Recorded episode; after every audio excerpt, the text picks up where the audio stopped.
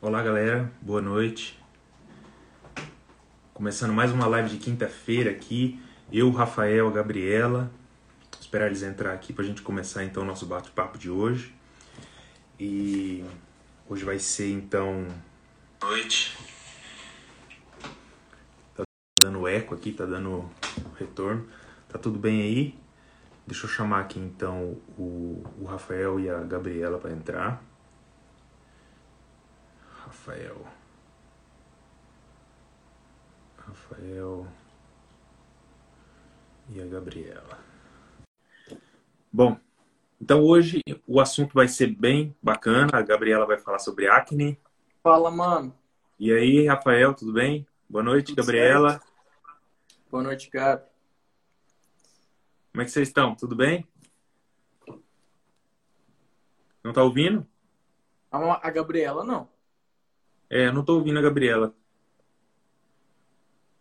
Não. Vai ter que sair e entrar de novo. Ou põe o microfone.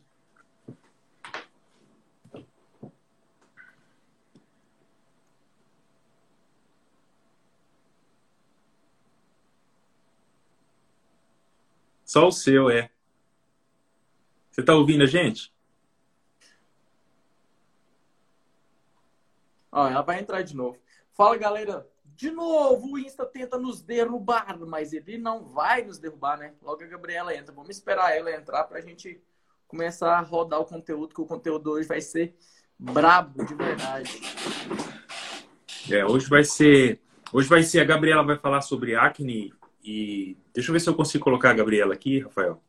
Ela já entrou? Deixa eu chamar ela aqui. Gabriela. Então hoje nós temos aqui a Gabriela falando sobre acne, o Rafael falando sobre liderança. Agora der eco. E agora? Coloca o fone. Deu certo. É, talvez coloque um fone. Agora. Não é?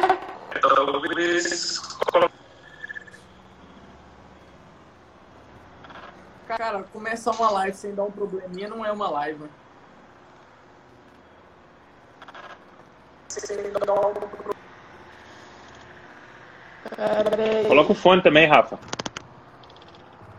Só a Gabriela colocar, vai voltar.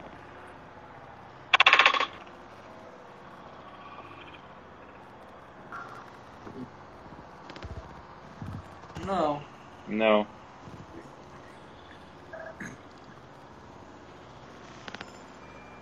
Não. Fala, Martins. Eu tô ouvindo você bem. Tá me escutando? Tô, Tá? tô, tô te ouvindo bem. Tá me escutando. Calma aí. Deixa eu O que tá acontecendo? Melhorou? Ei, Será que eu Não? Ah, parece que sim agora. Não. Parece... Vamos sair todo mundo e voltar. Galera, não vai ter que sair e voltar todo mundo. ah, agora ficou bom. ó. Eu acho que é da Gabriela, mano. É. Agora ficou bom. Quer ver? Vou, te- vou tentar tirar. O meu tem que tirar que o meu. Agora tá me escutando de boa também? Eu tô escutando você de boa, não tá dando nenhum travamento, nada. Vamos lá ver? Vamos tentar pôr a Gabriela de novo. Peraí. Então. Já mandei pra ela, vamos ver se ela entra e fica ok. Será que é porque tá chovendo aqui na Inglaterra? Ai, acho que não. Não sei. Toda vez, velho. Toda vez acontece Toda- um toda quinta. no começo da live, cara. Aham. Tá tendo interferência, repetição do que vocês Até falam. agora.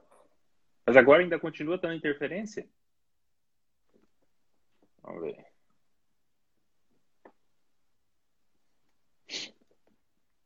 Vamos ver. Fala aqui pra nós, por favor, se tá ainda dando interferência. Dando aquele eco.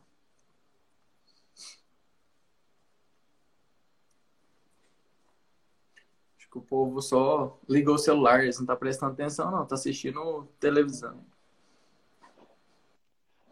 Olha aí, a Gabriela já enviou a solicitação. Deixa eu ver. Sim. Já mandei para ela. Agora tá de boa. Vamos ver agora se é a hora que ela entrar. É. Eu já mandei aqui para ela o convite. Já mandei, Gabriela. Vamos sair, vamos entrar de novo para ver se entra tudo Bora. junto. Então vai. Não, ó, calma aí, calma Ó. aí. E agora? Tomara. Agora funcionou. Agora funcionou. Deu? Aham. Aham. Bom. Fala aí, galera. Olha, fala pra nós, por favor, se voltou, se tá tudo certinho agora. Por favor. Se Deus quiser, vai dar tudo certo. Agora começou a. E aí, Ação. tá dando certo? Tá dando pra ouvir? Tá dando eco? Agora parece que ficou tudo ok. Não, pra mim o retorno aqui tá tranquilo agora também. Tá bom. Ó, tá bom. Beleza, vamos começar então. Vamos lá. É, Quer começar? Lança-te, Começa? Martins. Então tá, então eu vou começar me apresentando aqui.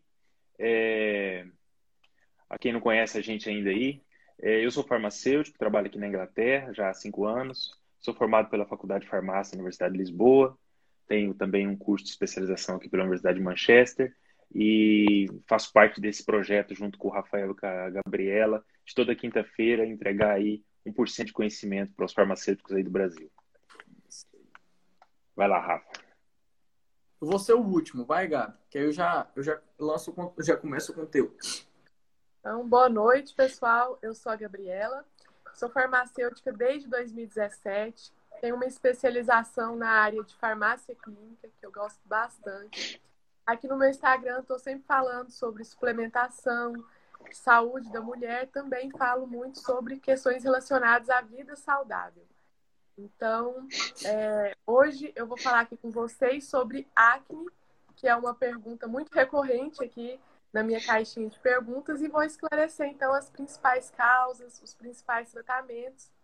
E é isso. Passo a palavra para o Rafael. Show! Então, para quem ainda não me conhece, me chamam de Bra por causa da braveza de verdade, né? Meu nome é Rafael Rodrigues, tenho 26 anos, mais 6 anos de experiência em drogaria, tenho certificação internacional em farmácia clínica, criador do melhor método de desenvolvimento de quem trabalha em drogaria do Brasil. Eu tenho, eu tenho que falar isso, né, Martins? Tem que falar isso, né, Gabriel? Que não tem nada igual, nada igual o que eu entrego, que chama o método OPN. E hoje, para ainda elucidar e deixar mais claro que é o melhor do Brasil, que eu estou focado muito, mas muito no seu desenvolvimento, eu vou falar sobre liderança. E aí muita gente me perguntou, né? Martins, vai trazer sua indagação sobre a importância de entender sobre liderança? O Martins foi um dos caras que me indagou isso daí. Né? Qual que é a importância né, de saber liderar? Um farma hoje em dia, em média, que trabalha em drogaria, eu presta muita atenção que eu gosto de fazer live anotando. Seis, cinco a seis colaboradores em uma drogaria. O farma como RT, no mínimo, ele lidera seis personas, né? No dia a dia dele aí. Então, pra você entender a importância de um cara que lidera, e é uma das características básicas para quem quer obter resultados grandiosos, é independente o tema, né? Independente a área, eu quero dizer. E antes que eu comece o conteúdo, galera, eu preciso que vocês clicam nesse coraçãozinho aí, se a live vai ser boa, se você já imagina que a live vai ser 10 barra 10. Compartilhe para aquele amigo, não tem aquela crença idiota, fraca, de pessoa comum, que você não pode dividir o seu saber com o seu colega. Costumo falar sempre que não existe concorrência. Encaminhar essa livinha para um amigo não dói e você não vai perder o seu espaço no mercado de trabalho ajudando o próximo. Quando você ajuda o próximo, cada vez mais você se nutre de pessoas importantíssimas ao seu redor. Então vamos lá, galera. Não vou trazer um tema da minha opinião. Quem já me conhece odeia falar eu acho. No meu ponto de vista, blá blá blá, essas treineiras, eu gosto de basear tudo que eu falo em evidências científicas. Hoje eu trago uma matéria fora da curva sobre liderança de Harvard Business. Cara, literalmente foi o divisor de águas na minha vida quando eu li essa matéria, um artigo, um estudo extraordinário que teve 195 líderes de países aí fodásticos, onde que foram avaliados de 74 escolheram 15 dessas atribuições que todo líder deveria ter. Então, eu vou trazer para vocês cinco hoje e vou trazer cinco na próxima quinta-feira. E por que isso? E por que isso? Para mim trazer o máximo de conhecimento, englobar sobre qual que é os pilares importantíssimos que esses líderes comentaram e opinaram que são, para a gente deixar mais claro para você ser um líder. E muito importante, muita gente fala: ah, tem gente que nasceu para ser líder. Nascer para ser líder pode até existir, mas papel de liderança é treinável, entendeu? Você pode ser um líder a partir dessa live. E depois, quem é mais interessado no papel de liderança, entender a importância que é o papel de liderança, manda um direct lá que eu mando o link é, da matéria do, da Harvard Business. Então, Vamos começar da décima para a primeira. Eu vou falar até a porcentagem dos líderes na falação deles sobre a importância desse pilar. Em décimo lugar, transmitir segurança para tentativas de erros. Tentar.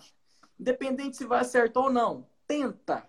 Vai tentar. Qual foi a última vez que você orientou, bateu um papinho, deu um feedback aí para o seu colaborador? Que é importante que ele pelo menos tente. Às vezes a pressão é tão grande em cima dele, é tão grande em cima dele que ele não consegue nem tentar. Porque tem o gerentão que tá brabo, tem o farma que tá brabo, o proprietário que tá brabo e o cara se limita, não consegue nem tentar. Já adianto aqui para vocês um pontinho muito importante para a questão de tentativas, colocar um quadrinho lá na sua drogaria, na sua farmácia, no seu ambiente de trabalho, para trazer para ele a oportunidade de tentar. De pelo menos comunicar algo que está meio erradinho, que precisa de algum ajuste na sua drogaria, na sua farmácia. Muito importante. Traz, trago também um caso muito massa. Agora fugiu da minha cabeça se é o Cortella ou se é o, o Clóvis de Barro. É um dos dois. Onde eles citam onde que uma empresa brasileira que fabrica o famoso Colinos e aí, a galera nem sabe nem o que é Colinos, né? Esses mais novos aí só conhecem Colgate, creme dental, para deixar mais claro. Onde que compraram uma máquina chinesa caríssima para fazer o quê? Para tirar as caixinhas vazias da esteira. Porque estava chegando caixinha vazia para o consumidor e a taxa de gente reclame aqui, lá no reclame aqui demais. Então, eles compraram essa máquina, uma esteira que vinha um bracinho de um robozinho dava um tapinha lá e tirava a caixinha vazia. E aí tá, a coisa mais linda. Analisamos dados, né? Costumo falar muito que é importante vocês entenderem sobre dados. E aí os proprietários, o CEO lá orientando e feliz demais da vida sobre após ter colocado a esteira. Nossa, nosso resultado melhorou demais. Quando eles chegaram lá no galpãozão, lá no operacional, a máquina estava desligada. Aí eles chegaram e falaram assim, mas chegar nos colaboradores e perguntar, mas como assim? Essa máquina que custou milhões aqui, que eu comprei para melhorar, está melhorando, mas por que está melhorando? Não estou entendendo. Como que está melhorando? E aí, um colaborador falou assim, cara, essa máquina sua pode ser muito cara, pode ser a melhor que tem no mundo, mas ela é muito lenta. Eu fui ali na esquina, na vendinha do seu Zé, e comprei um ventilador. Coloquei esse ventilador perto da esteira, toda vez que a caixinha está vazia, o ventilador joga ela para o lado. Isso daí otimizou nossos processos. E o que, que aconteceu? Tem a mesma entrega e entrega melhor até que essa máquina que você comprou aí de milhões de reais. Então, olha para vocês observarem a importância de escutar o seu colaborador e dar chance para ele opinar nos processos da empresa.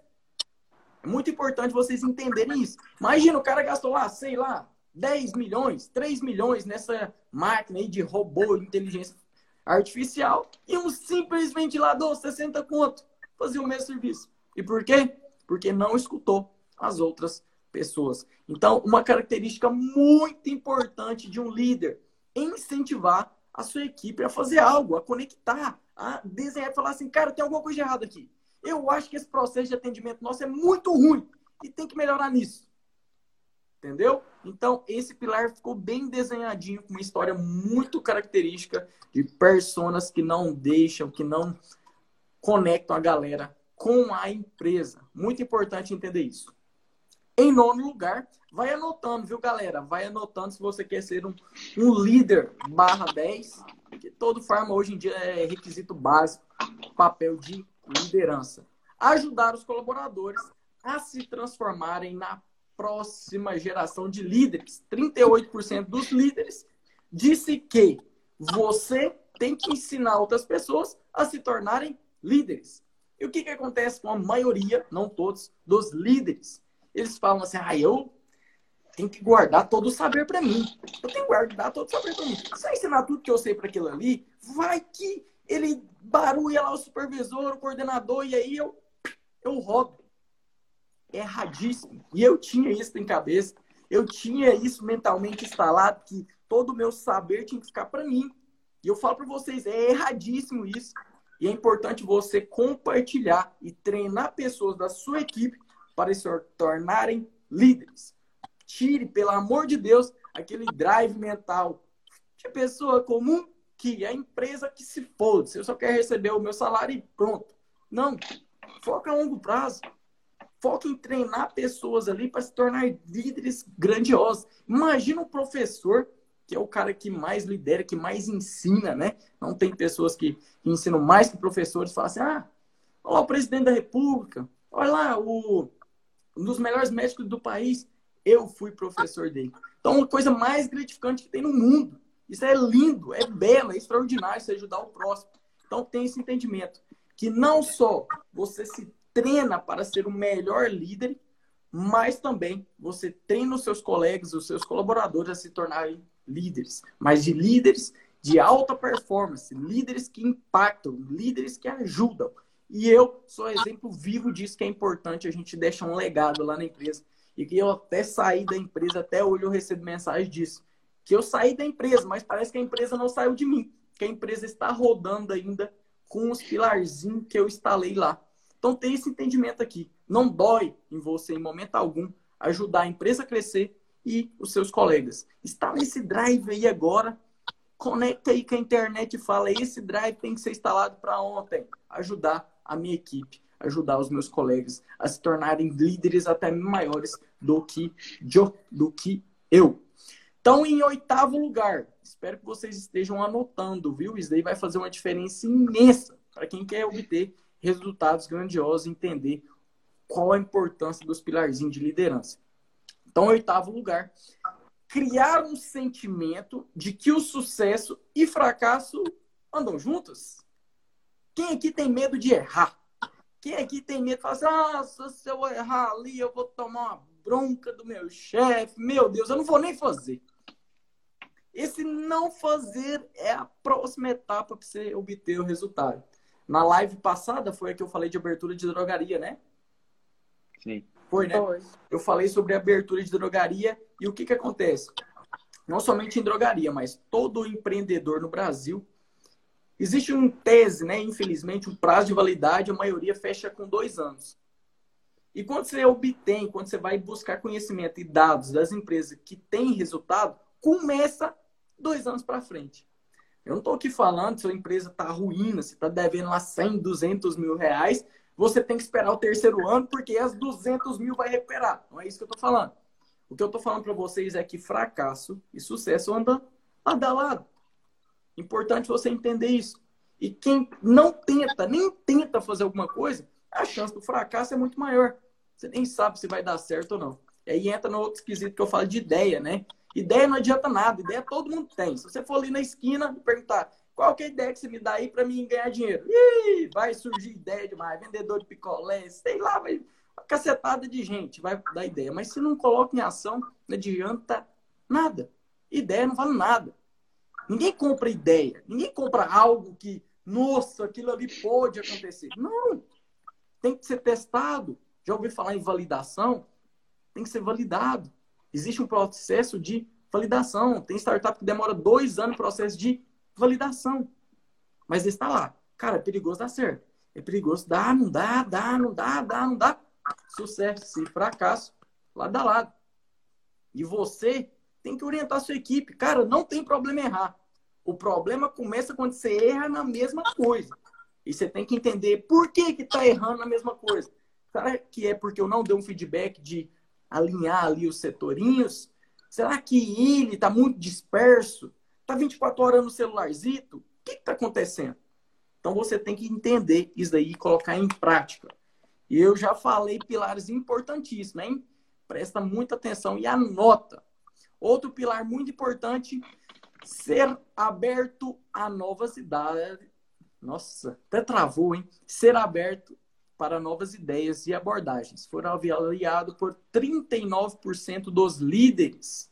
Então, ter novas ideias, novas abordagens. Eu tenho um, um processo que teve gente que quis comprar, que é muito simples. É 10 passos, 10 passos para otimizar o processo de atendimento em drogaria. 10 passinhos. Aí você fala, isso aí não vale nada, não. Esses 10 passinhos otimizou minhas vendas e eu aumentei 100 mil reais em seis meses. Eu falei isso várias vezes. Eu nunca falei disso, né? Então, estou abrindo pela primeira vez. Existe um processinho que o Rafa criou, 10 etapinhas para otimizar o atendimento. E se você tiver um dia possibilidade de acesso a esses 10 passinhos, tem muita gente me pedindo isso daí, os, quem estuda comigo, que é o básico. É o básico. Só porque é o básico que ninguém faz. E a importância, esse dia para trás, liguei para um amigo meu e falei assim, cara, nesses 10 passos, fala o que está errado. Eu não quero falar, ah, tá certo. O que que tá errado? Eu quero saber o que que tá errado. Por quê? Se ele me der uma nova ideia, o resultado do meu atendimento pode melhorar consideravelmente. É uma ideia, uma abordagem fala, Rafa, às vezes seu colaborador fala, oh, e o seu? Já foi uma drogaria, o cara fala, oh, e o seu? O que, que você quer? Se você começar com um bom dia, um sorrisão lindo, será que não conecta mais? Será que não gera mais resultado? É lógico que gera. Então é importante você entender, drive isso aí na sua cabeça. Tire da sua cabeça que você sabe de tudo. Que você é o sabidão. Não precisa escutar ninguém. Você sabe de tudo. Você não sabe de tudo. Seja aberto a novas ideias. Seja aberto a questionamentos, a novas abordagens. Tem isso drivado na sua cabeça.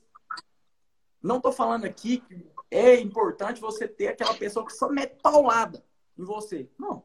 Entendeu? Toma muito cuidado com essas linguagens de liderança que dá para você achar um bifurcamento ali para outro lado. Não é isso que eu estou falando. É sim pessoas entrarem no processo que tu está criando e eles ajudarem a performar melhor esse processo. Entendeu? Trago isso daí de muito importante que, nossa, cara, me ajudou a ter resultado demais. Quadrinho aqui, ó. Coloca um quadrinho aí na parede. O que, que você acha na nossa drogaria que tem de errado e cliente reclama direto? Precisa melhorar nosso atendimento. cliente reclamou sobre nosso atendimento. O que, que nós podemos fazer para melhorar nosso atendimento? Qual foi a última vez que você treinou a sua equipe? Qual foi a última vez? Qual foi a última vez que você falou assim, vem cá, eu sou seu líder, eu quero te abraçar e juntos vamos chegar lá. Esse dia para trás, e é importantíssimo essa live, vocês têm que entender a importância disso aqui. Uma guria passou a ser gerente agora esses dias. Rafa, o que, que você acha de trazer minha equipe para perto com dinheiro? Ah, vende tal coisa que eu vou te pagar. Vende tal coisa que eu vou te dar uma barra de chocolate. Vou te dar uma cesta, não sei o quê. Essas gratificação. Muito comum líder entregar alguma coisa a mais, fora até mesmo da empresa, para conectar o grupo. Falei assim, ó, simples. Simples. Muito importante entender isso aqui. Não adianta de nada se a sua equipe não está engajada com você. Joga dinheiro fora. Aí você pega o dinheiro e fala assim, ah, eu não preciso de dinheiro, vou jogar fora. Pronto. Equipe não engajada com o líder, você quer gratificar só pensando que eles vão entregar o máximo por causa de dinheiro? Não vai. Não vai entregar. E aí eu mostro cases fortíssimos. Drogazil, as maiores redes, não tem mais comissão. Ou tem comissão de linha de produto deles. Por quê? É melhor criar um plano de carreira para o colaborador. É mais importante para ele ter o status de um gerente da Drogazil, um supervisor, coordenador da Drogazil, do que ficar lá ganhando dinheirinho naquilo ali, naquilo ali. Então, tem entendimento.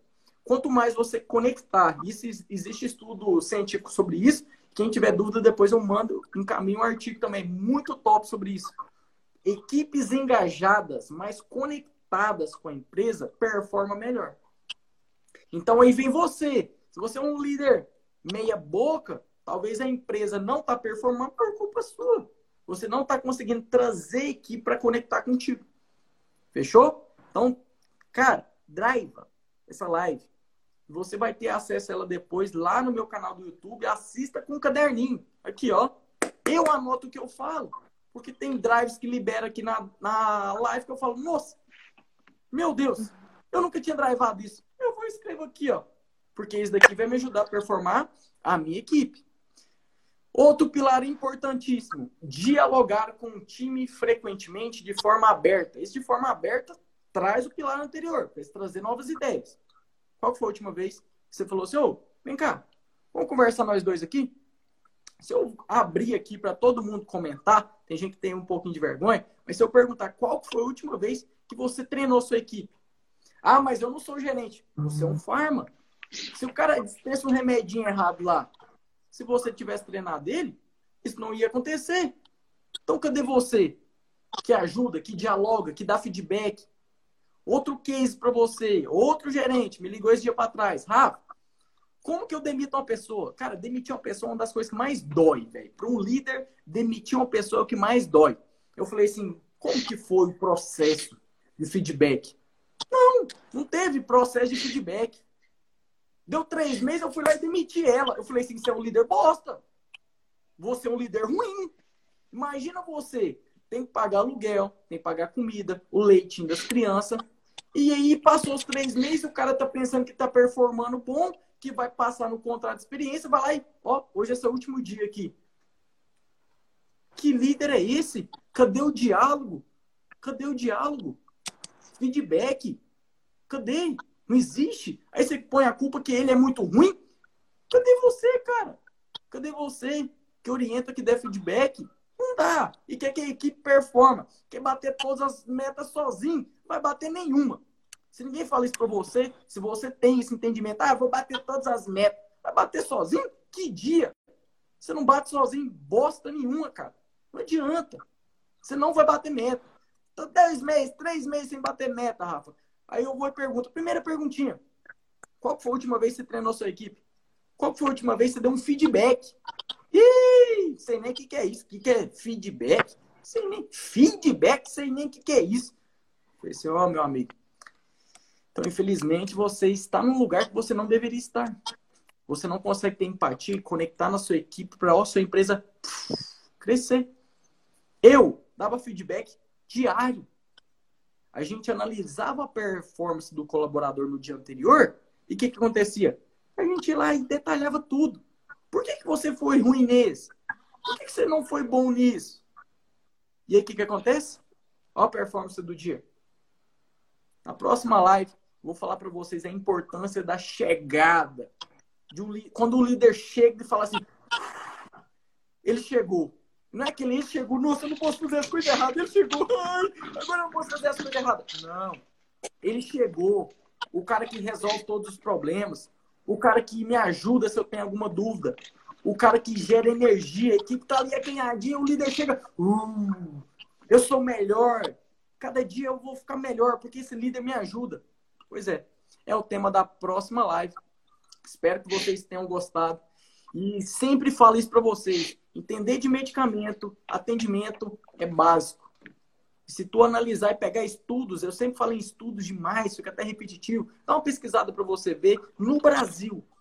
Por que, que a maioria das, das personas são demitidas? Não é por causa do que ele sabe de medicamentinho, não é porque ele sabe de atendimento, é como que ele é com um grupo.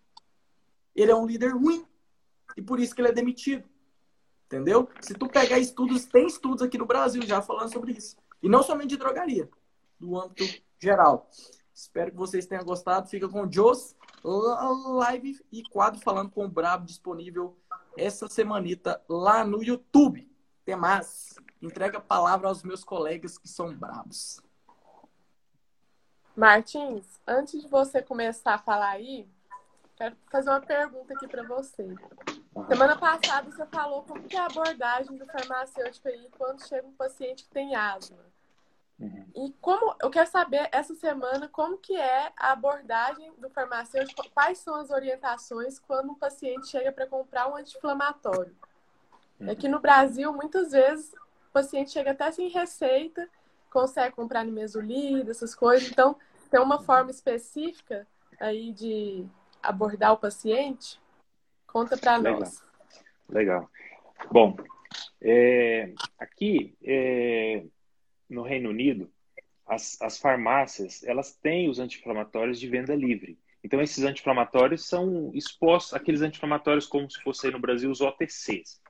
Mas a questão é a seguinte: os, os anti-inflamatórios, não pelo fato dele ser de venda livre, é que eles não causam nenhum tipo de é, prejuízo para a saúde se for tomado de uma forma indevida. Então, como é que é a visão é, mais assim esse tempo que eu, que eu destino aqui é mais assim para poder mostrar como é que é a visão nossa na hora que a gente tem abordagem com o paciente é, com diversos tipos de receita. Como a, a Gabriela falou na semana passada, nós falamos então a visão do farmacêutico em relação aos, aos é, antihipertensivos, que eu falei sobre os inibidores da ECA, os inibidores dos receptores da angiotensina, os bloqueadores de canais de cálcio. Então, assim, quando a, uma, uma receita médica chega num balcão de uma farmácia aqui, o nosso papel é olhar para aquela receita e tentar entender o que, que o médico queria transmitir naquela receita. Então a gente tenta ir a fundo para saber o que, que tem por trás daqueles medicamentos que daqueles medicamentos que foi prescrito. Então, por exemplo, é, o médico, ao passar um anti-inflamatório, a primeira coisa que a gente vai ter que fazer é olhar para aquele paciente e fazer algumas perguntas básicas para ele, para saber se aquele anti-inflamatório é um anti-inflamatório, por exemplo, que não vai, não vai fornecer nenhum risco para a saúde dele. Então, por exemplo, é, os anti-inflamatórios, eles são divididos na, na, classe os inibidores da COX-1 e os inibidores da COX-2, né? Que são aqueles é, e aí, quais são as particularidades que a gente basicamente precisa saber? Porque, como, como vocês devem imaginar, não é, não é possível a gente saber tudo dentro de uma farmácia, mas a gente tem que saber o básico. Então, eu vou virar aqui é, para vocês verem uma parte das guidelines para os anti-inflamatórios aqui no Reino Unido. Então, deixa eu ver se eu consigo tirar essa câmera aqui. E vocês falam para mim aí se está ok, aí se está conseguindo ver bem, tá? Tá vendo aí? Dá uma limpadinha aí, porque tá meio embaçado. Limpado, peraí. Na câmera? Isso. É, agora melhorou. Bom, então aqui, ó, vou dar um exemplo para vocês. Por exemplo, isso aqui é a página. Da, eu fiz aqui um resumo da página do que, que os médicos têm que fazer. E aí, quando a gente sabe o que, que o médico tem que fazer, a gente sabe também aonde que a gente vai abordar. Então, por exemplo, um paciente que tem, ah, que tem, por exemplo,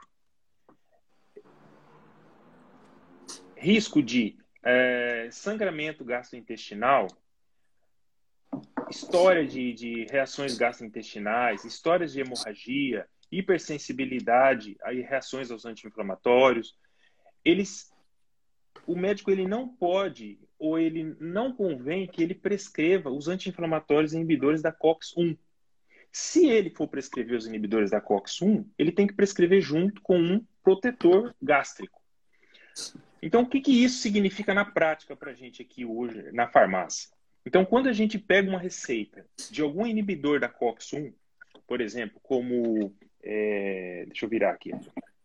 Então, por exemplo, como um inibidor da COX-1, por exemplo, como um, um diclofenaco, o aciclofenaco, o, o inibidor da COX-2 é o diclofenaco, aciclofenaco e ibuprofeno. Na realidade, esses, o diclofenaco e o aciclofenaco, eles são inibidores da COX-2, mas ele também é não seletivo para COX-1. Mas eles têm potencial risco de ter problema, de desenvolver problemas é, cardíacos em pacientes que fazem uso de, de medicamentos para hipertensão. Então, vou dar um exemplo aqui para vocês. Essa semana aconteceu aqui, ó. Chegou um paciente na farmácia e estava fazendo uso de é, diclofenaco para problema de osteoartrite. Só que aí, na hora que ele chegou com aquela prescrição, a gente então fez uma pesquisa com ele. Perguntei para ele, então, assim, ó, qual outro medicamento você toma? Então, ele falou, ó, eu estou fazendo uso do lisinopril, estou fazendo uso do uh, amlodipina e e tem alguns outros medicamentos que eu uso para dormir, como ansiolítico, medicamentos naturais. E aí, conversando um pouco mais com ele, ele falou assim: ó, eu tive também um histórico de problemas cardíacos há quatro anos atrás. Eu tive o início do infarto. Então, pronto. De acordo com esse histórico que ele passou, a gente já tem que classificar como que aquele paciente é um paciente que tem um risco de ter um agravamento nas condições cardíacas dele se ele tomar o, se ele fizer uso de diclofenaco. Então, o que, que eu fiz naquela hora? A gente ligou para o médico, falou assim: olha, doutor, apesar que o médico tem todo o histórico do paciente lá, doutor, esse paciente ele teve um histórico de início de infarto, ele, ele faz o uso de inibidores da ECA, que é o lisinopril, e foi prescrito para ele um diclofenaco. Por quê? Então a gente liga para a gente poder saber o porquê. Isso acontece pelo seguinte: qualquer coisa que aconteça com o paciente aqui no Reino Unido, a responsabilidade não é só do prescritor, a responsabilidade também é do farmacêutico.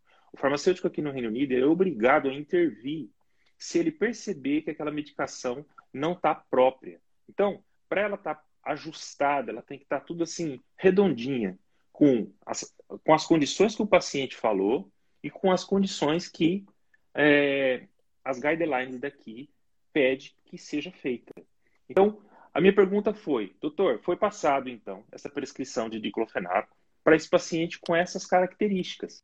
De acordo com os critérios para prescrição desse medicamento, é, ele não se encaixa nesse perfil. Então, o que, que, o médico fez? Ele falou assim: então o que, que você me sugere? Ó, pra você ver. Daí eu falei para ele assim: olha, a gente sugere que seja alguma coisa menos o diclofenaco, menos os inibidores da COX-2, celecoxib. Aí ele falou assim: então, é, com a sua experiência, qual que é o medicamento que você me aconselha para esse caso de inflamação dele, da artrite? Então eu falei assim: olha, o que tem menos fatores de risco é o naproxeno. Porque o naproxeno, o risco dele é considerado mínimo. Então aí o médico pegou e prescreveu naproxeno. Então, ele vai de acordo com aquela informação que a gente passa para ele, prescreve, e a gente tem uma, um diálogo muito grande em relação. Ele ouve, ele dá o parecer dele, a gente também ouve o médico e dá o parecer. Muitas vezes acontece de o um médico prescrever aquilo que é proibido, e quando a gente liga, ele fala: não, era isso mesmo que eu queria, por causa disso, disso e disso. E ele explica a razão.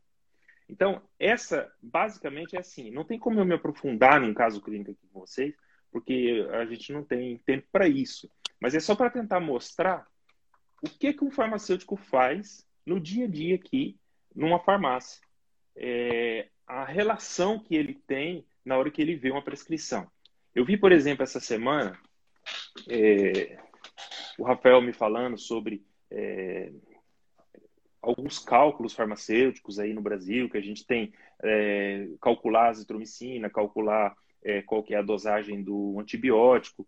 Isso aí é muito importante, você saber a dosagem do antibiótico que o paciente vai tomar. Mas a primeira coisa, na hora que a gente pega uma receita médica aqui no Reino Unido, é olhar justamente a questão, as incompatibilidades que existem naquela receita com o quadro que o paciente está informando. Então, assim, mais, mais importante do que. Eu falo isso porque quando eu estava no Brasil, quando eu era recém-formado, e eu pegava uma receita médica no balcão de uma farmácia aí, eu não tinha essa mesma abordagem que eu tenho aqui hoje. A gente olhava na receita médica e às vezes você olhava assim e falava assim: olha, deixa eu ver se eu posso dar o genérico ou se eu posso dar o de marca. Às vezes você falava assim: deixa eu ver se eu posso substituir esse por um outro, porque eu não tenho dessa marca aqui dentro da farmácia. Então, a minha abordagem quando eu estava no Brasil era uma abordagem assim mais aquela questão, ah, será que eu posso dar aquele genérico que é melhor porque a farmácia está pedindo para a gente vender mais desse laboratório e menos desse outro. Então, assim, essa questão que eu tinha aí, e, e faz parte do processo, porque se um farmacêutico também não entra em, em sintonia com o que, que a farmácia precisa de vender, também a farmácia também não prospera. Mas a questão é que aqui a gente está totalmente desinterado dessa parte de é, ah, deixa eu dar essa marca ou aquela marca ou isso, não. O que a gente tem que prestar muita atenção é a questão é esse medicamento tem realmente é, benefício para esse paciente? Essa prescrição desse médico realmente foi uma prescrição que está é, tá ajustada conforme os critérios que o paciente demonstrou e relatou? Então, a gente tenta colher o máximo de informação possível daquele paciente para a gente poder, então, fazer o nosso é, julgamento clínico. Então, aqui eles costumam muito dizer bem assim, para você usar o seu juí, o julgo, seu, o seu julgo, né, o seu senso, para você ver se aquilo está realmente compatível com aquela prescrição. Então, basicamente, é, é, é, isso que acontece na hora que a gente vai fazer essa, esse tipo de prescrição. Agora, eu vou aproveitar aqui para me responder algumas perguntas que o pessoal me mandou ao longo dessa semana em relação, assim, é, temas variados que foram falados aqui na, na, nessa semana em relação ao farmacêutico aqui no Reino Unido. Então, olha, a pergunta que mais me perguntam é: é muito difícil de ser um farmacêutico aí no Reino Unido? É, o que, que eu faço para me tornar um farmacêutico aí, sendo um farmacêutico brasileiro? As perguntas que estão tá nos top 5 é essa. É muito difícil ser farmacêutico aí. O que eu faço para me tornar um farmacêutico aí no Reino Unido? E, e quais são os critérios? Então, assim, eu já fiz uma live sobre esse assunto. Eu não vou falar sobre isso aqui agora, em profundidade. Mas é assim, basicamente, se você é um farmacêutico formado aí no Brasil, queira vir trabalhar aqui no Reino Unido, o primeiro passo é fazer uma prova de inglês chamada IELTS. Essa prova ela é dividida em quatro partes e você tem que ter sete, nota 7, que, é, que equivale a 70% em todos os quesitos dessa prova. Segundo, para você vir direto do Brasil para cá, o segundo passo, você tem que ter uma cidadania europeia. Se você não tiver cidadania europeia, você tem que ter algum descendente ou casado com um europeu para facilitar o seu processo de entrada aqui. Outra pergunta que, me, que falam aqui muito é: no dia a dia na farmácia, é, você vê muita dif, é, diferença em relação de quando você era farmacêutico aqui no Brasil? Então, assim, ó, a principal diferença que eu vejo em relação de quando eu trabalhava aí no Brasil e em relação que hoje eu trabalho aqui, a principal diferença é quando eu estava aí no Brasil, eu visava muito o lado comercial. E eu visava um pouco menos a parte clínica. Então, quando eu estava no balcão da farmácia, por, por, eu estar rodeado com aqueles vendedores, é, balconistas, e tinha acabado de sair da faculdade, às vezes eu me sentia assim até um pouco sufocado, porque a, a parte comercial mandava muito. E a parte comercial é essencial para um farmacêutico também. O farmacêutico não pode deixar a parte comercial dele de fora. Mas aqui no Reino Unido, a principal parte do farmacêutico é para aquela que ele foi estudado. É a parte clínica. É a parte de intervir, intervir na hora que for necessário, fazer as adaptações, falar com o médico quando for necessário. E isso a gente faz aqui com muita frequência em relação ao que eu fazia no Brasil. Essa é a principal diferença que a gente faz no dia a dia aqui, no nosso cotidiano. Então, por exemplo, é... posso dar um exemplo para vocês aqui que aconteceu comigo essa semana. Por exemplo, um, uma receita médica de pregabalina. Então, o médico passou uma receita médica para dor neuropática. Então, ele passou a pregabalina para o paciente tomar. E a dose máxima da pregabalina é 600 miligramas por dia. E na receita médica pedia para ele tomar 150 miligramas cinco vezes ao dia, que ia dar 750 miligramas. Ia ultrapassar a dosagem máxima. Então, olha uma coisa aqui que é essencial aqui. A gente é obrigado a intervir nesse caso. A dose tá, ultrapassou a dosagem máxima recomendada, a gente é obrigado a ligar para o médico e confirmar se era assim mesmo que ele, que ele tinha a intenção de prescrever. Se essa era realmente a intenção dele. Se a gente não faz esse tipo de intervenção e acontece qualquer prejuízo para o paciente, o farmacêutico é penalizado também. Ok? Então, basicamente, o que eu tinha para falar sobre eh, a visão clínica dos anti-inflamatórios é isso. E qualquer dúvida que vocês tiverem mais, coloca aí nos, nos, nas perguntas que a gente fala. Vou passar então agora aqui para a Gabriela falar sobre os medicamentos para o acne. Lá, Gabriela. Então vamos lá, muito obrigada vocês dois. Adorei as explicações. Vamos começar a falar aqui então sobre acne. Essa que é a pergunta que uma das perguntas que eu mais recebo lá no meu Instagram, pelo direct, pelas caixinhas de perguntas. As pessoas querem muito saber quais são as causas e os tratamentos. Então, eu trouxe aqui as principais para a gente poder esclarecer aqui um pouco, vocês entenderem melhor. Então, já chamem aí os amigos, conhecem alguém que tem acne, que precisa dessas informações, já convida para a live, que a gente vai esclarecer, vamos compartilhar as informações. Então, vamos começar aqui falando o que é a acne, né? Acne, pessoal, é um processo inflamatório. Então, é uma, ela é uma inflamação que temos lá nas nossas glândulas sebáceas. Quando essas glândulas, por algum motivo, se inflamam, porque elas se entopem, né? O, o poro acaba entupindo, gera ali um processo inflamatório que vai formar aquela pústula ali na nossa pele que a gente chama de acne. E algumas vezes essa inflamação também pode vir acompanhada de uma infecção.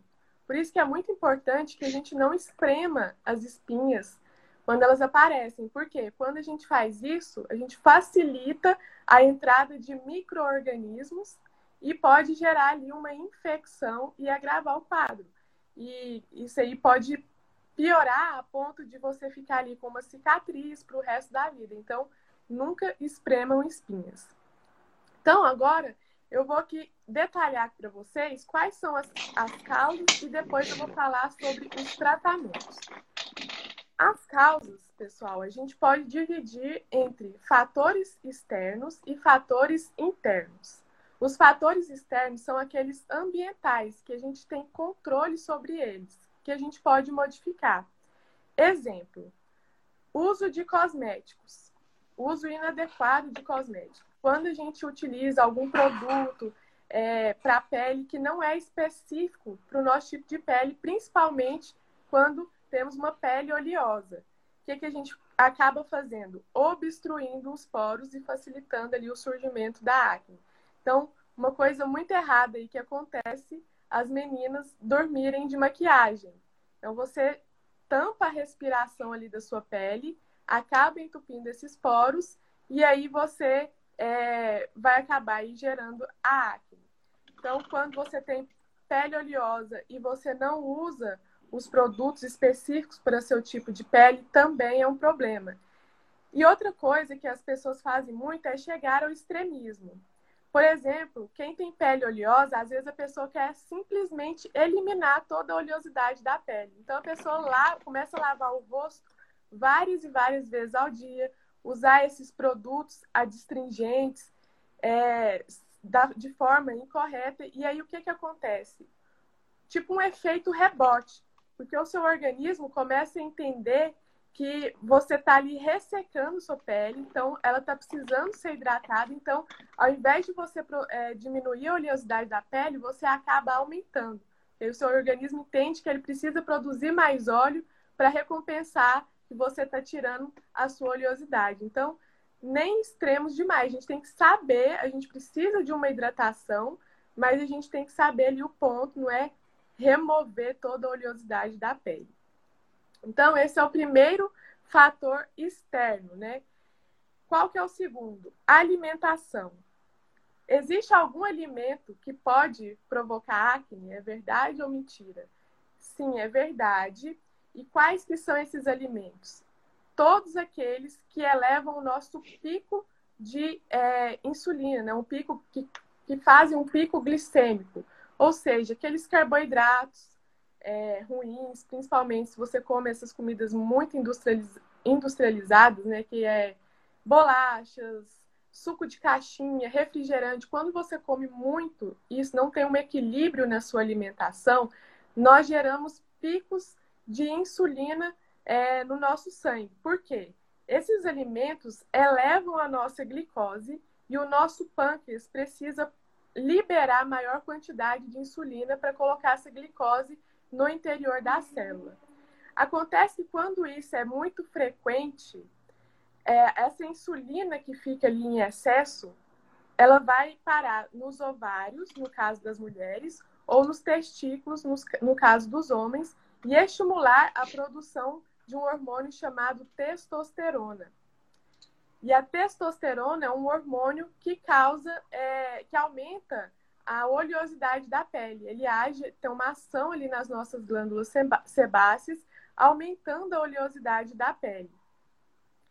Então, olha só para vocês verem. Co comeu alguma coisa ali que tem muito açúcar com muita frequência, você eleva a quantidade de insulina no seu sangue, que vai parar nos ovários ou nos testículos, estimulando a produção de testosterona e, consequentemente, vai aumentar a produção de sebo pelas glândulas sebáceas e causar acne. Então, todos esses alimentos, né, que a gente fala que isso não é comida de verdade, tem aí causam isso. Então, às vezes a pessoa fala assim: "Ah, eu não posso comer chocolate.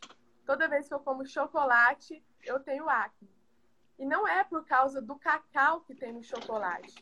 É justamente porque esses chocolates que têm maior quantidade de açúcar do que de cacau, esses chocolates ao leite, eles elevam muito o pico de glicose, né, gerando ali liberação de maior quantidade de insulina, que vai acontecer todo esse processo que eu expliquei para vocês. Além disso, existem uns chocolates aí de má qualidade, tem muita quantidade de gordura. E a gordura também é um outro fator que vai é, aumentar a oleosidade da sua pele, a gordura em excesso, né? alimentos gordurosos. E também temos os, o leite e os derivados do leite. O leite ele tem é, algumas proteínas que também têm a capacidade de elevar ali a nossa insulina, gerar picos de insulina no nosso corpo.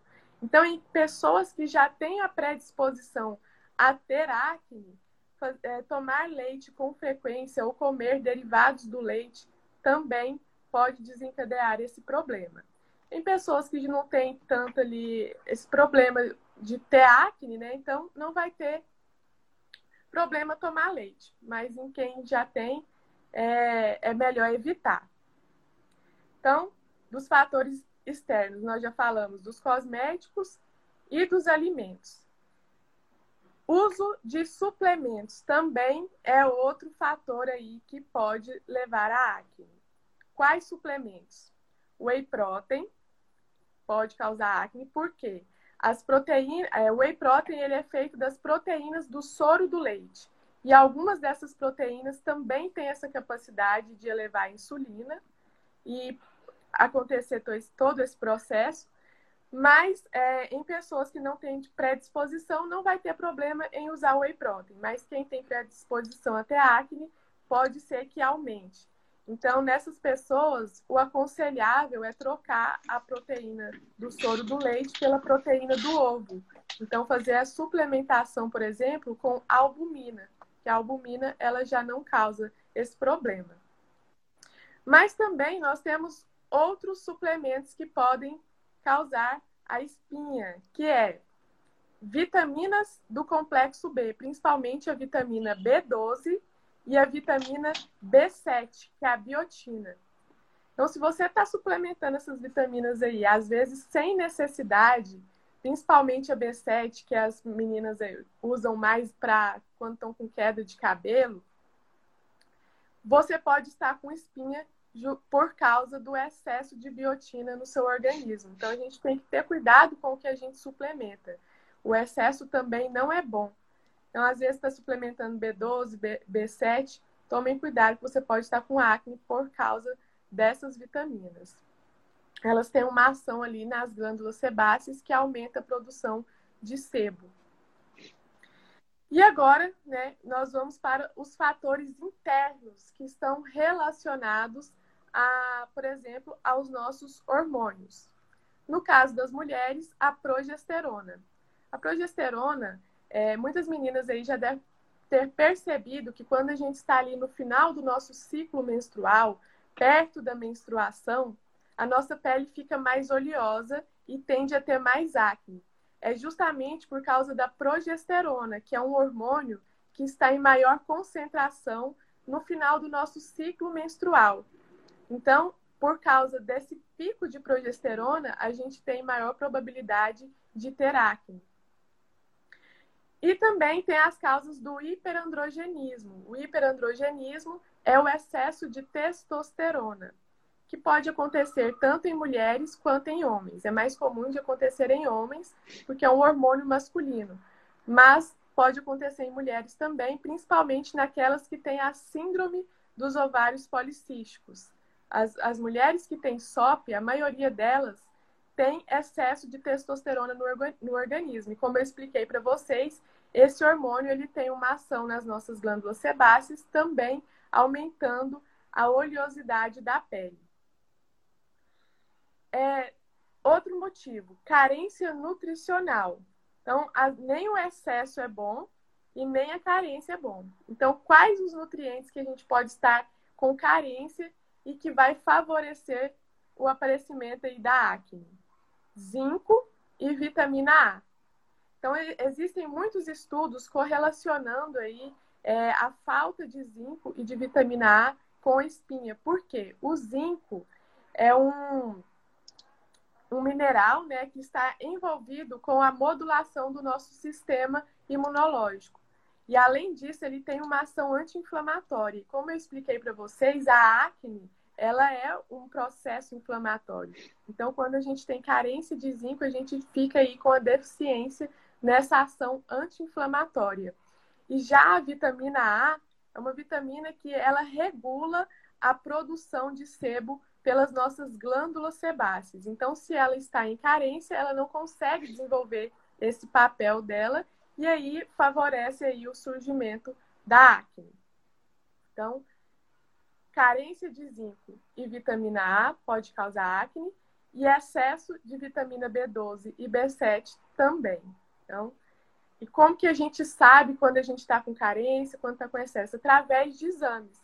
Não é porque você está com espinha que você já vai começar a suplementar vitamina A ou zinco.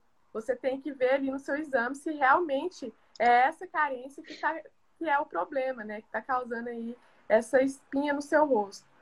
E então a gente só suplementa após avaliação dos exames. É, outra pergunta aqui que me fizeram: ansiedade e estresse está relacionado com a acne? Sim, também. Por quê? Quando a gente está muito ansioso, quando a gente está muito estressado, nós produzimos maior quantidade de hormônio cortisol. E o cortisol, ele tem uma ação ali, ele pode desequilibrar a síntese dos nossos hormônios sexuais, que é a progesterona e a testosterona. Então, se você está muito estressado, se você está muito ansioso, pode ser aí é, o motivo que você está com espinhas. E também nós temos um último motivo que é a genética. Algumas pessoas simplesmente têm uma maior predisposição a ter acne, já tem histórico familiar. Às vezes elas já nascem, porque as nossas glândulas sebáceas, elas têm um tamanho que é normal. Geralmente as pessoas que têm predisposição genética, elas têm é, esses, essas glândulas sebáceas mais dilatadas, mais é, essas glândulas sebáceas maiores. Então, é, favorece ali o acúmulo de sebo e maior oleosidade da pele. Então, agora a gente conheceu as principais causas, né? Suplementos, alimentos, uso de cosméticos, é, genética, hormônios. Então, agora vamos ver quais são os tratamentos. Eu vou começar falando do medicamento que vocês mais me perguntaram, que é a espirulolactona, que ela tem sido muito utilizada aí para acne. E por quê? Na verdade, né, ela é um, é um medicamento diurético utilizada para o tratamento da hipertensão arterial. Mas há uns anos atrás ela vem sendo, vem sendo muito utilizada para acne, por quê? Ela tem uma ação antiandrogênica. Então, além dela ser um diurético, ela tem essa ação antiandrogênica, ou seja, ela impede a ação dos nossos hormônios androgênios, como por exemplo a testosterona. Ela tem a capacidade de se ligar aos receptores de testosterona e impedir a ação desse hormônio, que eleva né, a quantidade de produção de sebo nas nossas glândulas sebáceas e a oleosidade. Então, é por isso que ela vem sido muito utilizada, mas ela vai funcionar apenas nesses casos. Por exemplo, síndrome dos ovários policísticos e hiperandrogenismo genético, quando a pessoa tem excesso de testosterona, tá? Outro tratamento muito utilizado, o uso de antibióticos. Como eu falei para vocês, né, algumas é, espinhas é, pode ter ali um acúmulo de bactérias que pode gerar uma infecção. E geralmente, quando tem as bactérias chamadas propionibacterium, ela além de causar uma infecção, ela também estimula ali o processo inflamatório a ser ainda maior. Então, o uso de antibióticos vai ajudar a eliminar essas bactérias e diminuir a infecção e a inflamação. Então, o antibiótico ele é utilizado principalmente para aquelas acnes que a gente chama de sazonais que é quando a pessoa não tem ali o costume de ter espinhas no rosto e de repente brota aquele monte de espinha e ela passa ali só um período. Aí, geralmente, é nesses casos que os antibióticos são utilizados. E pode ser tanto por via oral, que é tetraciclina, azitromicina, quanto por via tópica, uso tópico, como por exemplo, é, clindoxil, epidul, esses que são os mais conhecidos. Temos também os anticoncepcionais. Foi outra pergunta que vocês me fizeram. Por que que quando usa anticoncepcional para tratar a espinha, logo que para o tratamento, as espinhas retornam novamente? Porque anticoncepcional não trata a causa da acne. Ele esconde o problema. Quando você usa anticoncepcional, você altera toda a fisiologia do ciclo menstrual. Você corta o seu ciclo menstrual e você não tem mais a produção endógena de hormônios sexuais, como por exemplo o estrogênio e a progesterona. Então você silencia o seu corpo, é como se você escondesse o problema. E aí, quando você para de usar o anticoncepcional, o que, que acontece? O seu corpo, o seu organismo volta a funcionar a fisiologia ali do ciclo menstrual e aí volta a acne, porque você não tratou a causa, você só escondeu esse problema que, inclusive, se ficar ali silenciado por muito tempo, é... pode se agravando sem que você saiba. Então, se um profissional, gente, passar anticoncepcional para você tratar acne ou tratar SOP, procure outro, porque ele vai estar só escondendo o seu problema, não vai estar, estar tratando a causa, que é o que a gente quer, eliminar o problema de vez e não escondê-lo. Inclusive, pessoal, quando vocês utilizam, meninas, anticoncepcional, o que, que acontece? Você está ali tentando acabar com o problema, mas podem surgir vários outros, porque anticoncepcional é um medicamento que tem muitos efeitos colaterais. E esses utilizados para acne, eles são os mais potentes que, que tem a maior capacidade de causar trombose. Inclusive, em muitos países do exterior, eles são proibidos é, de serem comercializados porque muitas mulheres faleceram por conta de trombose utilizando anticoncepcional para tratamento de acne, para tratamento de SOP. Então, o Diane 35 é um desses exemplos. E aqui no Brasil, ele ainda não é proibido, mas a vigilância sanitária está em constante observação, porque caso aumente aí o número de mulheres que venham a ter trombose por causa do anticoncepcional, ele pode sim ser tirado aí do mercado. Então, cuidado com isso. É, então, alguém aí tem alguma dúvida? Acho que eu falei os principais tratamentos. Você esqueceu de um brabo, que você vai ter que falar agora. Ah, qual o Rocutan. É? O Rocutan. Ah, Muita gente fala sobre ele. É um dos mais utilizados, né? Também. O Rocutan, gente, é, é, o uso dele é prescrito quando é aquela acne mais severa, né? Com um grau mais forte. Quando tem alto risco da pessoa ficar ali com aquelas manchas, com aquelas cicatrizes no rosto e quando a acne é persistente. O Rocutan ele tem uma ação ali muito intensa em parar a produção de sebo pelas glândulas sebáceas, né? Então ele interrompe essa produção de sebo. E como nós temos glândulas sebáceas no corpo inteiro, é por isso que ele causa aquele ressecamento em todo, em todo o corpo, né? Resseca o olho, resseca a mucosa nasal, resseca a boca. Então, tudo é ressecado porque justamente ele é um derivado, né? O corpo tem a isotretinoína, que é um derivado dos retinóis, que inclusive um, é, vem ali da vitamina A. E como eu expliquei para vocês, quem está com falta de vitamina A não consegue regular ali a produção de sebo pelas glândulas sebáceas. Então, o Rocutan ele vem para fazer esse papel, só que, claro, de forma muito mais intensa do que a vitamina A.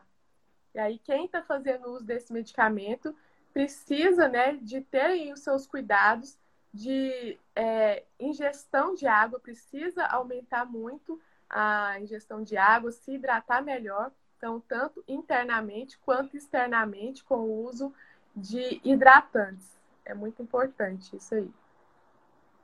Legal. Peraí, deixa eu ver a pergunta, Gabriela. Então, o pâncreas é responsável pelo processo do aumento de produção de insulina no caso do pico, causado por esses fatores? Sim. O que, que acontece? Quando a gente está com muita glicose é, circulando ali na nossa corrente sanguínea, porque a gente comeu ali algum alimento que elevou muito o pico de glicose, o nosso cérebro avisa ali o pâncreas, ó, tem muita glicose circulando aqui. Essa glicose tem que ir para dentro da célula para gerar energia para o corpo. E aí você começa a liberar mais e mais insulina. Isso aí, se a sua alimentação é recorrente é, com esses carboidratos ruins, você vai estar sempre com pico de insulina no seu corpo e, é, e essa insulina em excesso ela vai ali atuar nos ovários e nos testículos, aumentando a produção de testosterona, que é um hormônio que aumenta a oleosidade da pele. Então a gente precisa ter cuidado com esses alimentos que elevam o pico de insulina, que é liberada pelo pâncreas. Então é isso. Acho que eu falei aqui já os principais, as causas, os tratamentos. E se mais alguma Legal. dúvida, pode me perguntar lá no Instagram. Beleza, beleza, top. Ô, ô Rafael, é, eu acho agora que, o Gabriela, eu acho agora assim, é muito difícil a gente entregar conteúdo é, em tão pouco tempo. Mas como a gente tem aqui um planejamento de não ficar tão cansativo, eu acho que seria uma ideia boa as pessoas mandar sugestão para a gente para a live da próxima semana. Na hora que a gente encerrar essa live, manda, manda sugestão para a gente live para a próxima semana. Eu posso, é, geralmente eu falo mais sobre a profissão farmacêutica aqui na Europa, o Rafael fala sobre liderança, a Gabriela fala muito sobre assuntos técnicos que são muito importantes para os farmacêuticos evoluírem aí no Brasil. Então, assim, é, quem tiver sugestão, manda para a gente, que a gente coloca na pauta para a gente poder decidir. Toda segunda-feira a gente decide, na quinta-feira a gente fala sobre sistemas. Então, se você é um farmacêutico que quer sair fora da, do comum, sair fora da caixa, diferenciar dos demais aí, ó, quiser aprender com a gente, toda quinta-feira a gente está aqui à disposição. Ô Martins, uhum. tu que tá falando de uma abordagem do farmacêutico na Inglaterra, responde essa daí, depois eu e a Gabriela vai comentar. O que vocês acham, o que dizem em relação ao uso de Ritalina para estudar? Olha, eu acho que o medicamento, a Ritalina, ela, ela não deve ser tomada assim, tipo, virou já como se fosse uma coisa banal, né? O uso da Ritalina em muitas ocasiões. Às vezes a criança ela precisa de é, é como eu falei uma vez, é, o professor acha que a criança tem uma um, um learning disability, que é uma dificuldade em aprender, e no entanto não é o learning disability, é o teach disability, que é uma dificuldade em ensinar. Então, só pelo fato de a criança ter uma dificuldade no aprendizado, os médicos, os professores, os pais já estão recomendando, já indica isso para os médicos, os médicos já, alguns médicos já a primeira coisa já é fazer essas prescrições. É assim, aqui no Reino Unido, pelo que eu percebo, não é tão assim. Existe já umas guidelines, tudo, e o médico não pode sair prescrevendo Ritalina para tudo quanto é criança. Eu não sou muito a favor da Ritalina, não. É uma opinião pessoal minha. Vou, calma aí. Eu vou te parar o que eu acho que ele quer dizer na pergunta, que eu entendi, que eu acho que. E que acontece é bem característico aqui no Brasil, você pode trazer o case aí é, na Europa, é naquela fase quando você está ali passando por um vestibular, quando você tem uma provinha difícil ali pro, é, de farmacologia, entendeu? Nisso, o uhum. que, que tu observa? Sim, você fala assim. Ok, sim, você usar a Ritalina como se fosse uma coisa pontual, você está dizendo, né? Isso. Uhum. Só para uma, uma facilidade de concentração. Para estudar, Cara, ó. Exato. Sim. Isso é, como, isso é como a Gabriela acabou de falar. Tudo que você muda com o mecanismo natural do seu corpo, cara, se você não conseguir se concentrar, conseguir procurar hábitos saudáveis para você conseguir focar, você recorrer a medicamentos para esse tipo, você vai ficar sempre dependente desse tipo de terapia. Eu acredito que existe formas de você conseguir tentar a cada dia melhorar o seu foco sem precisar de recorrer a essas drogas que são, eu na minha opinião, eu acho que tem mais efeitos adversos do que efeitos benéficos. Deixa eu até falar aqui sobre uns, um estudo, um, um não, vários estudos que avaliaram aí é, as pessoas que fazem uso de Ritalina, se elas têm um melhor aprendizado do que aquelas que não fazem uso desse medicamento. Né? É, o que, é que os estudos avaliaram? Elas são mais inteligentes do que as outras, realmente elas conseguem aprender mais, conseguem estudar melhor. O que é que viram? Que a ritalina, apesar dela aumentar a sua concentração ali no, no momento que você está estudando, apesar de você ficar mais concentrado e conseguir reter mais conteúdo ali naquele momento, você não consegue memorizar aquilo que você aprende, né, é, aquilo que você estudou naquele momento. Você não é, grava aquilo por muito tempo. Por quê? Ela tem um efeito colateral que é muito comum, que é a insônia. Quando as pessoas tomam, fazem uso de Ritalina, elas têm insônia. E o nosso sono é o principal mecanismo para que a gente aprenda aquilo que a gente estudou. Então, a gente precisa dormir bem para que a nossa memória funcione corretamente. Então, do que, que adianta você ficar concentrado ali no momento se depois você vai esquecer tudo que você aprendeu? Então, além de você estar tá se expondo ali a um risco, porque é um medicamento tarja preta, que tem muitos efeitos colaterais, inclusive pode causar dependência, se você não vai ter ali um, um efeito benéfico a longo prazo. Então, assim, não é uma coisa que vale a pena você fazer. Exatamente. Acho que nós leu o mesmo artigo. Por isso que eu fui e falei, senhor não vai responder essa pergunta. Justamente por isso. E mais importante ainda comentar, cara, o que eu vejo é o seguinte. Não sei como que é o controle aí, Martins. Mas aqui, cara, aqui é o seguinte. O cara consegue arrumar uma, duas caixinhas ali fora de estoque, ou carga roubada, sei lá, né? Desse jeito aí que os jeitinhos que os caras arrumam. Aí os caras, ah, vou tomar uma semana e vou derrotar, vou deitar na prova. Não estuda não, meu amigo, pra você ver se isso vai ter um real benefício. E como a Gabriela disse, é muito importante isso. É o papel da insônia. Se o cara não dorme, não adianta, cara. Não vai mudar nada. Não, existe estudo, ô Rafael. Daí, não adianta, né? Não, desculpa te interromper, pode, mas pode. existe estudo, existe não, estudo mostrando que tudo que você é, faz nos últimos 20 minutos antes de você dormir fica a noite inteira processando no seu cérebro. Então, por exemplo, é, se a pessoa nos últimos 20 minutos ele fica assistindo vídeos no Instagram, se ele fica assistindo coisas que não tem nada a ver, os últimos 20 minutos são os mais importantes do que às vezes o dia todo que passou para trás. Então, por exemplo, as pessoas estão aqui assistindo nosso vídeo agora. Aí ele vai lá, rever o vídeo e vai dormir. Ele vai conseguir processar essa informação e, e vai ser melhor para armazenar essa informação. Então a pessoa tem que procurar hábitos saudáveis para ele poder processar as informações daquilo que ele se propõe, né? Então se ele está estudando para um Exato. exame, estudando para um concurso, estudando inglês, estudando outro idioma, ele tem que se propor a fazer hábitos que vai levar ele ao aprendizado. Exato. Uma coisa muito importante, ó, e cada um falar de estudar é muito complexo. Tem pessoa que gosta de ficar lendo no computador, o outro gosta no livro. Tem gente que gosta de estudar com mapas mentais. Hoje está super na moda, né? É mais fácil, né? De você drivar o conteúdo. Então, assim, o que, que você tem que fazer para melhorar sua performance é procurar adequar o que, que te faz performar melhor.